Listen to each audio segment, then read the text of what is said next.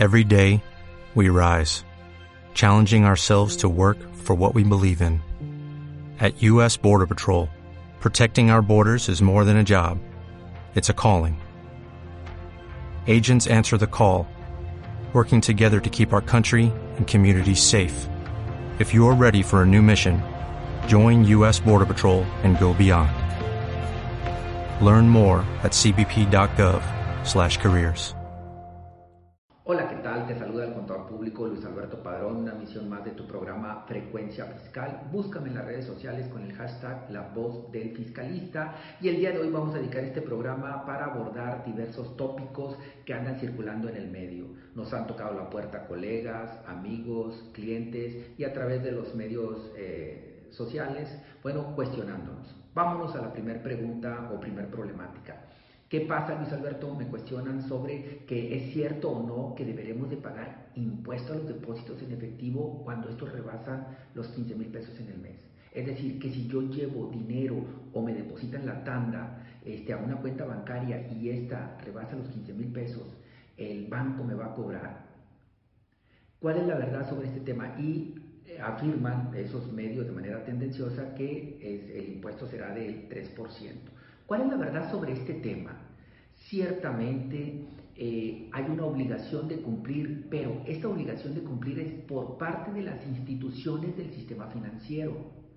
Entonces, si tú vas y revisas la plataforma del SAT, te encontrarás que existe un apartado para presentar la declaración por depósito en efectivo. Pero este es exclusivamente para las instituciones bancarias, que esto ya ha estado a lo largo del tiempo. Hay que recordar que el impuesto a los depósitos en efectivo, bueno, por allá en el año 2008 estuvo activo un par de años, pero hoy en día esa ley ya no aplica. Lo único que se quedó es la obligación del sistema bancario de seguir informando de manera histórica y hasta el día de hoy, 2021, sobre eso. Conclusión, es falso, falso que eh, te van a cobrar por depósitos arriba de 15 mil pesos. A lo mejor ya lo hiciste, hombre, ahorita, a partir de este año, y revisa tu estado de cuenta, ¿hay una retención? No, ni lo va a haber. Te lo garantiza Luis Alberto Padrón. Entonces, queda resuelto esta, este mito que es una falsedad, que habrá un impuesto a los depósitos en efectivo cuando rebasen los 15 mil pesos. Siguiente situación que se venía dando en, el ámbito este, pues, empresarial, ¿no? ¿Qué pasa con los patrones que tienen trabajadores y bueno, pues tienen que seguir colaborando o trabajando, aunque sean empresa esencial o no, y uno de esos trabajadores se enferma de COVID durante el año 2019. Se detonan una serie de incapacidades por parte del Seguro Social y incluso hemos tenido casos donde, bueno, los trabajadores desafortunadamente fallecen. Eh, si tú eres contador o eres patrón y te has tenido uno de estos casos, si tú revisas las incapacidades por parte del, Seguro Social, estas vienen calificadas como enfermedad general. Ok, Luis Alberto, ¿y cuál es entonces la problemática? Que el Seguro Social liberó un acuerdo donde está ah, prácticamente sentenciando o amenazando a los patrones diciéndoles que, hey, te voy a reclasificar esas incapacidades de enfermedad general o esos fallecimientos pero ahora te los voy a catalogar como una enfermedad eh, profesional. ¿Y esto qué pasa, Luis Alberto? Bueno, pues esto califica para riesgo de trabajo. Hay una prima, como si fuera en el caso de los coches, que se aseguran sobre diversos, contra terceros, contra robo, etcétera, etcétera. Así a los trabajadores se aseguran en diversos ramos. El ramo de RT o de riesgo de trabajo, ese ramo trae una prima y que se va disparando según la siniestralidad. Entonces, esa siniestralidad, en el caso de los trabajadores, calificaría como tal. ¿Cuál sería el perjuicio para el patrón? Pagar más cuotas IMSS a partir de este año 2021.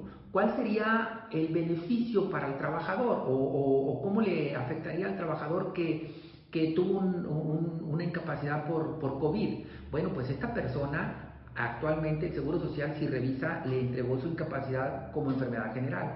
Y bueno, pues ahí empezaron a pagar a partir del cuarto día y solamente una fracción de su salario con el que estaba asegurado. Al momento que el seguro reclasifique esta enfermedad general como enfermedad de trabajo, pues es obligación del Seguro Social pagarle al trabajador el 100% del salario con el que estaba registrado, es decir, un reembolso adicional de incapacidades y retroactivo desde el día 1. Entonces, por ahí parecería que el trabajador podría intentar impulsar el que se reconociera como, accidente, eh, como enfermedad de trabajo esto del COVID.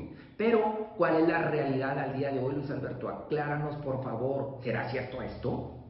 Porque yo mis trabajadores los tengo trabajando desde casa y con todo este tema del teletrabajo que ahorita lo vamos a abordar y está comprobado y documentado que el trabajador no se contagió en la oficina, hombre, o en la fábrica o en, en, el taller, ¿no? Entonces el Seguro Social acaba de liberar recientemente una información que te la puedo compartir. Escríbeme por allí a contacto arroba y con mucho gusto te hago llegar la información específica. Fíjate, hay un nivel de, exposición a, los contagios, dice la autoridad, y lo voy a clasificar como grado alto, grado medio y grado bajo. Por ejemplo, el grado medio pudieran ser la preparación de alimentos, un restaurante, eh, un alojamiento de, de, alguna casa habitación o de algún hotel, unos servicios financieros, un nivel de riesgo este, bajo que pudiera ser pues una empresa de mantenimiento, algún almacén, algún despacho contable, algún despacho eh, legal, ¿verdad? Que dicen, bueno, pues estos cuates tienen un nivel de exposición bajo.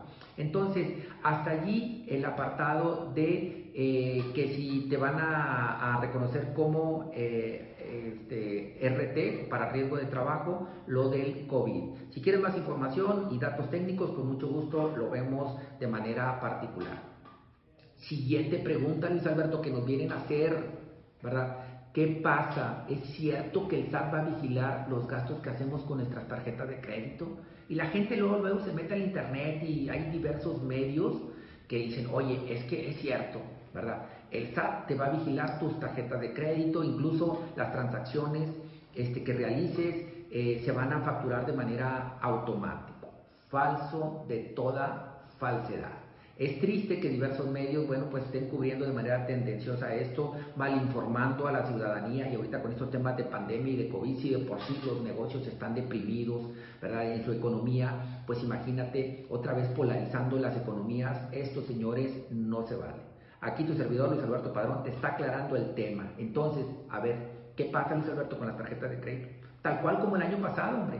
¿Cuál es la realidad? Tú puedes seguir utilizando alegremente tus tarjetas de crédito, pero es cierto, de manera colateral, bueno, pues la autoridad toda la vida ha tenido derecho a determinarte lo que es la discrepancia fiscal. Entonces, por favor, no te dejes engañar. La banca, pregunta expresa con funcionarios de primer nivel del sistema bancario, les hemos dicho, oye, ¿es cierto que la banca va a empezar a realizar esto? Falso, no gente del SAT, tampoco Luis Alberto. Ya lo vimos hace dos, tres años, por allí algún senador, ¿verdad?, refirió esta información y ha permanecido por ahí media estancada y ahorita pareciera que tomaba vida. Conclusión sobre este tema, no hay nada en el, en, el apartado, ¿verdad?, eh, sobre que eh, el SAT empieza a vigilar de manera puntual las tarjetas de crédito a cómo venía eh, este, protocolizándose desde el año pasado 2020 otra de las preguntas que nos hacen, Luis Alberto.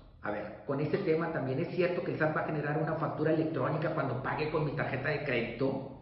O sea, me va, tiene esa capacidad de, de hacerlo. No, no, tampoco es cierto, ¿verdad?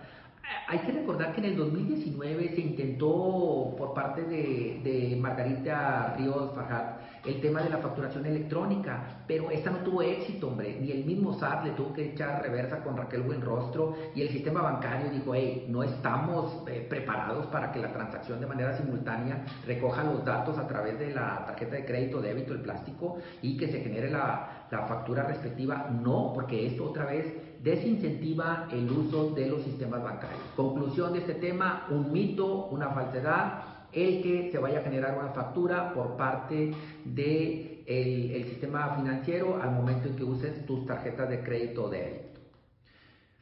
Otro de los puntos también súper importantes que aquí tu servidor Luis Alberto Padrón te está narrando en tu programa Frecuencia Fiscal. Recuerda que también nos puedes escribir a dudas.frecuenciafiscal.com.mx. ¿Y cuál es esta otra duda, Luis Alberto?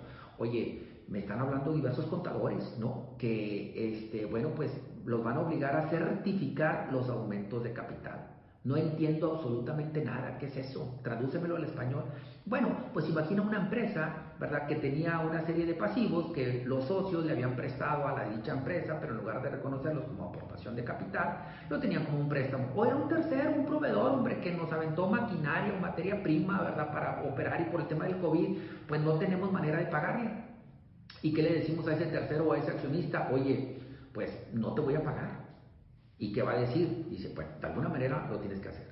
¿Cuál sería el paso? Bueno, te voy a reconocer como socio. Vente y vamos a capitalizar esa deuda como parte del de, eh, capital contable de una compañía. Y anteriormente esto terminaba solamente, si acaso, en lo mejor eh, ante un notario, ¿no? Se protocolizaba el acta y demás, pero ahora no, dice la autoridad, hey, tendrá que intervenir un contador público certificado adicional al acto protocolario del notario y de publicarlo ante el, ante el registro público de la propiedad y comercio y y este contador tendrá que desmontar todo el papel de trabajo del origen de los recursos, es decir, a ver, ¿dónde dices que en tal fecha se aportaron los recursos o la maquinaria o la materia prima? Y una vez que haga esto, bueno, pues el proceso de reclasificación como, como parte del capital social de una empresa. Entonces, aguas porque vienen multas para la empresa y para los contadores. Ahora bien, ¿qué pasa con los trabajadores? Nos preguntan sobre el tema de los créditos Infonavit, ¿sí? ¿Y Luis Alberto?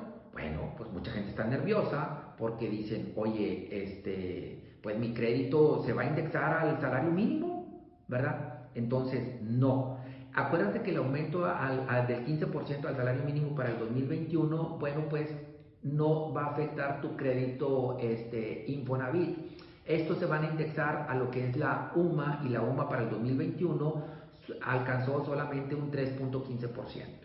Sí, ciertamente, te lo digo aquí en cortito, pero no se lo digas a nadie. Los créditos Infonavit financieramente son de los productos financieros más caros del país, hombre.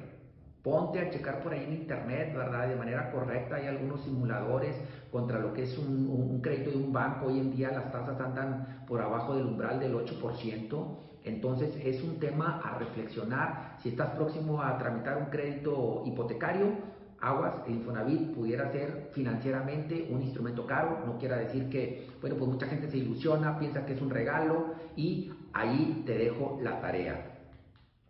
Otro de los temas también no menos importante, ¿qué pasa con aquellos trabajadores que ganaban por arriba del umbral del salario mínimo, verdad? Que para este año 2021 son 148.10 pesos. Bueno, pues al momento que fueron alcanzados por este salario mínimo para el 2021, hay que recordarle al trabajador y al patrón que no se debe de retener la cuota obrera, ¿sí? La cuota obrera ahí, ¿por qué? Porque al salario mínimo está impedido el patrón o cualquier tercero a retenerle cualquier cantidad, es decir, es un salario que alcanza el mínimo legal y por tal circunstancia no se le pueden hacer descuentos correspondientes. Entonces ahí está el, el comentario. Y otra de las cosas que quisiéramos abordar aquí en frecuencia fiscal es el tema del reparto de utilidades para este año 2021. Si ustedes recordarán el caso de también de las outsourcing, ¿no? que ahorita están siendo muy, muy perseguidas y señaladas. Entonces, si tú eres un patrón ¿verdad? Que está utilizando esta figura del outsourcing, es decir, tercerizando, creaste una segunda empresa para llevarte para allá a los trabajadores y con esto en la empresa ganadora, pues generar utilidades, pero no pagar ese reparto de utilidades. ¿Por qué? Porque tus trabajadores no están colgados de esta empresa, sino están colgados de una, una segunda. Entonces, esto es lo que se quiere atacar. ¿Y qué está pasando por parte de nuestras autoridades federales? Eh, eh, en materia laboral. Bueno, pues ahorita acaban de liberar unas mesas de trabajo, unas mesas de diálogo, ¿verdad?, sobre eh, este tema y sentándose con diversas industrias, ¿verdad? Por ejemplo, ya acaba de pasar la industria del transporte, de retailing, etcétera, y así se van a ir con cada una de ellas. Estuve viendo la, la, mesa de trabajo, la discusión de, de días pasados, de poco más de dos horas, y la conclusión por parte de la de la titular de, la Secretaría del Trabajo, este, bueno, pues sí, sí fue un poco en el sentido enfática, que no está a discusión el bajar la tasa de, de, reparto de utilidades, que es del 10%, tampoco está a discusión el eliminarla o no. Lo que está a discusión, dicen, es el tema del outsourcing, es decir, vamos a traer a los trabajadores a la empresa ganadora y que los trabajadores realmente reciban ese reparto de utilidades al cual tienen derecho. Es un tema pues desalentador para las empresas. ¿Por qué? Porque el Consejo Coordinador Empresarial, por ejemplo, estaba proponiendo en esas mesas de diálogo o de trabajo, pues eh, que se pagaran no más de 60 días de, trabajo, este, eh, perdóname, 30 días de, de salario eh, como reparto de utilidades. Dice el gobierno, bueno, pues por allí lo que pudiéramos ofrecer sería un 60 días de salario de los trabajadores. Pero estos son eh, temas colaterales y no oficiales. ¿En qué argumenta el, Consejo Coordinador Empresarial para decir, oye, ponle un techo de, de, 30 días de salario del trabajador, hombre? Bueno, que con, tomando como datos del INEGI, ellos dicen que los últimos 10 años el, el, importe promedio que se ha estado pagando de reparto de utilidades a los trabajadores no rebasa los 22.5 días por año. Y dices, oye, le vamos a dar un beneficio, caray. En lugar de pagarle 22 días de salario, le vamos a pagar 30, 30 días de salario por concepto de reparto de utilidades a los trabajadores. Es decir, no se está promoviendo el que paguen menos las empresas, sino el que se vuelvan competitivas a nivel internacional, porque ciertamente lo que es el reparto de utilidades, bueno, pues a nivel mundial prácticamente no tiene punto de, comparación. Si a esto agregamos el 30% de ISR que tienen que pagar las empresas, el 10% de reparto de utilidades, ya llevamos un 40%. Si la empresa quiere retirar dividendos, agrégale otro 10%.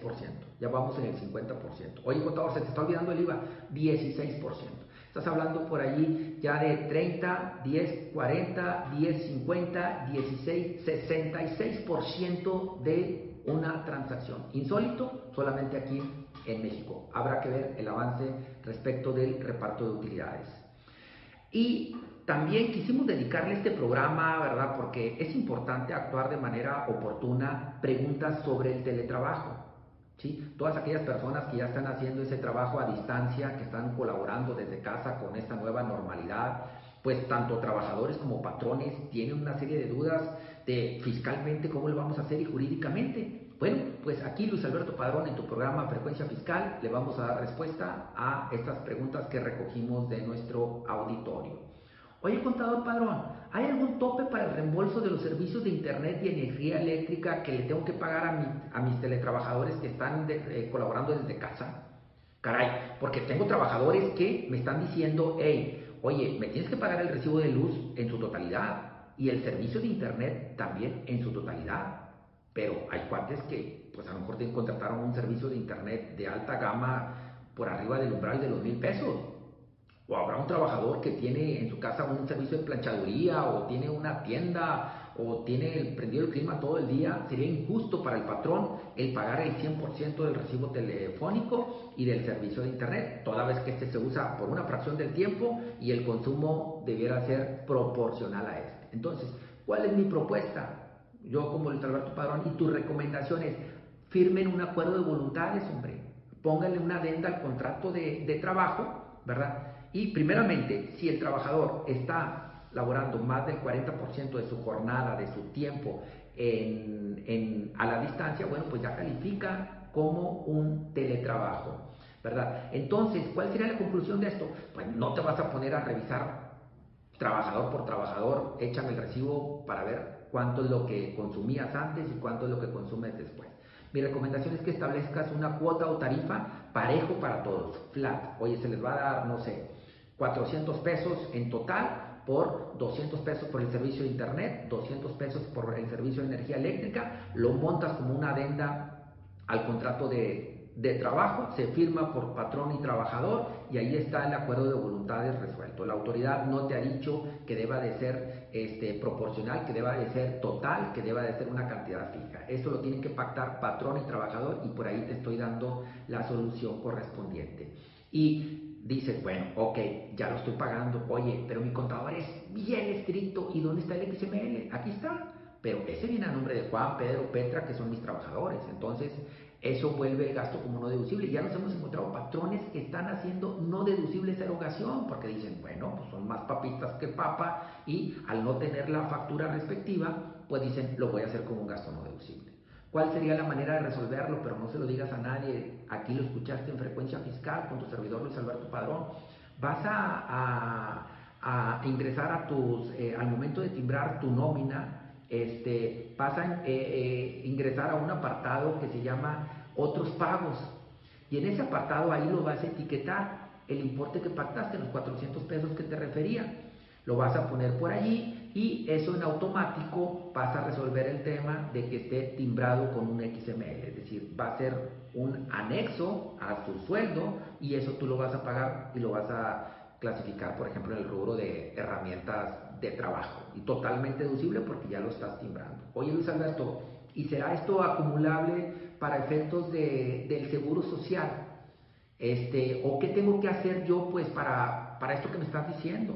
Bueno, yo lo que te recomendaría es esto, ¿no? El contrato y que le pidas cuando menos de entrada el, el, recibo del, del, trabajador, de las facturas y demás, de una por única ocasión del servicio de Internet y el servicio de energía eléctrica por el tema de materialidad y lo dejes archivado en su expediente. Otra de las preguntas que nos hacen es, ¿cómo debería hacerse el prorrateo de la luz y qué documentación o papeles de trabajo deben quedarse como soporte? Ya te lo contesté ahorita. Otra de las preguntas, ¿se deben incluir los conceptos como tal en el recibo de nómina, cuota de internet y cuota de energía eléctrica? No.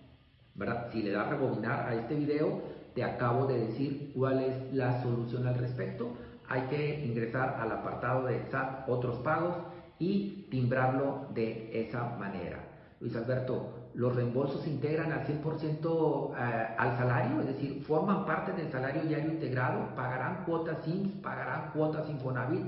La verdad es que no. ¿Cuál es el fundamento legal? Remítete al artículo 27, fracción primera de la ley del Seguro Social y ahí está, encontrarás el, el fundamento legal. Oye, ¿y qué pasa con el impuesto sobre nóminas? Porque pues bueno, tendrás que recurrir a la normatividad de tu ley de hacienda de cada uno de los estados, ¿verdad?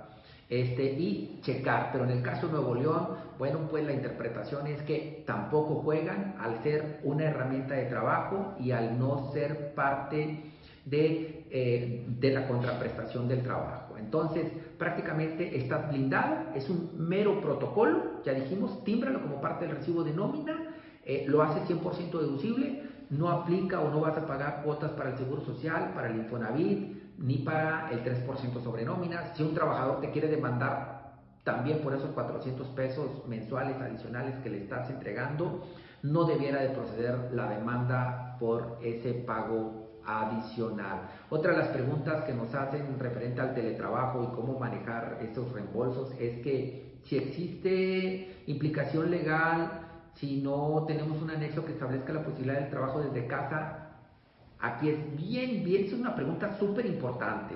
Tú no puedes mandar al trabajador a, laborar desde casa si no lo documentaste. Entonces, tendrás que decir que sus condiciones de trabajo cambiaron, porque él ya no va a desempeñar sus, sus, labores dentro de la oficina o dentro de la fábrica o el establecimiento, sino lo va a hacer desde casa. Y eso lo tendrás que documentar en una adenda correspondiente es bien, bien importante. Acuérdate que recientemente en enero del 2021, el 11 de enero, eh, se liberó por ahí un decreto que regula todo lo que es el teletrabajo y esto lo vamos a responder con el artículo 330, fracción B de la Ley Federal del Trabajo, reformado para 2021. Si tienes una ley antigua, este apartado no lo vas a encontrar porque es de reciente adición a dicha ley. Otra de las preguntas que nos hacen en temas de teletrabajo es que si el empleado se puede negar a regresar a la oficina, si se niega, ¿puede el patrón demandar la indemnización al 100%? Eh, el, perdóname, el empleado, pues no. Acuérdate que esta es una pregunta también que trae jiribilla. ¿Qué pasa con el trabajador? El trabajador lo único que puede rechazar es irse a trabajar a su casa como que recibieron ahí la ingratitud o la violencia familiar que pudiera haber, que dices, pues, sabes que este no es un ambiente colaborativo para la empresa, no tengo energía eléctrica, vivo en un área con demasiada violencia y demás, no me concentro, tengo sí, 10 hijos, entonces, ¿sabes qué, patrón? Rechazo trabajar desde casa porque es materialmente imposible. Ahí el trabajador sí tiene derecho a renunciar a que le obliguen a trabajar desde casa. A lo que no es que que sea al revés, que el trabajador ya muy comodito desde casa, haciendo su teletrabajo, ya no quiera regresar una vez que se levante el tema de la pandemia o si es una empresa este, esencial, bueno, que, que se niegue a desempeñar las actividades dentro del trabajo Eso sí no es correcto por parte del trabajador. Ahí sí se pudiera este, demandar la terminación anticipada del contrato de trabajo. Este, y bueno, pues hasta ahí el tema. Ya para cerrar un pequeño regalo, te agradecería y darte las gracias por haber llegado hasta aquí. Este, te reto, te reto a que te registres en un diplomado de educación financiera, hombre. No basta con escuchar estos programas como es este de frecuencia fiscal. Hay un programa totalmente gratuito, Luis Alberto, no tengo billetes. Aquí está, un programa gratuito por parte de la Conducef. Eh, ahorita están las inscripciones abiertas del 18 de enero al 15 de febrero de 2021. Búscalo en las redes sociales o contáctanos a, nuestro correo y con mucho gusto te hacemos llegar la línea para que te puedas acercar a la Conducef. Es un, es un diplomado 100% gratuito, te van a otorgar un diploma y a lo mejor por allí, bueno, pues podrás conseguir ese trabajo que tanto estás anhelando o mejorar eh, tú como trabajador o tú como patrón o simplemente eres estudiante y te interesa esto, bueno, ahí está eh, la invitación a este diplomado de educación financiera. Y bueno, yo creo que ya fue demasiada información por el día de hoy. Recuerda, se despide el contador público y abogado Luis Alberto Padrón. Esto fue el programa Frecuencia Fiscal. Nos vemos. Hasta la próxima. Bye. ¿No te encantaría tener 100 dólares extra en tu bolsillo? Haz que un experto bilingüe de TurboTax declare tus impuestos para el 31 de marzo y obtén 100 dólares de vuelta al instante. Porque no importa cuáles hayan sido tus logros del año pasado, TurboTax hace que cuenten Obtén 100 dólares de vuelta y tus impuestos con 100% de precisión. Solo con Intuit TurboTax. Debes declarar para el 31 de marzo. Crédito solo aplicable al costo de la presentación federal con TurboTax Full Service. Oferta sujeta a cambios o cancelación en cualquier momento.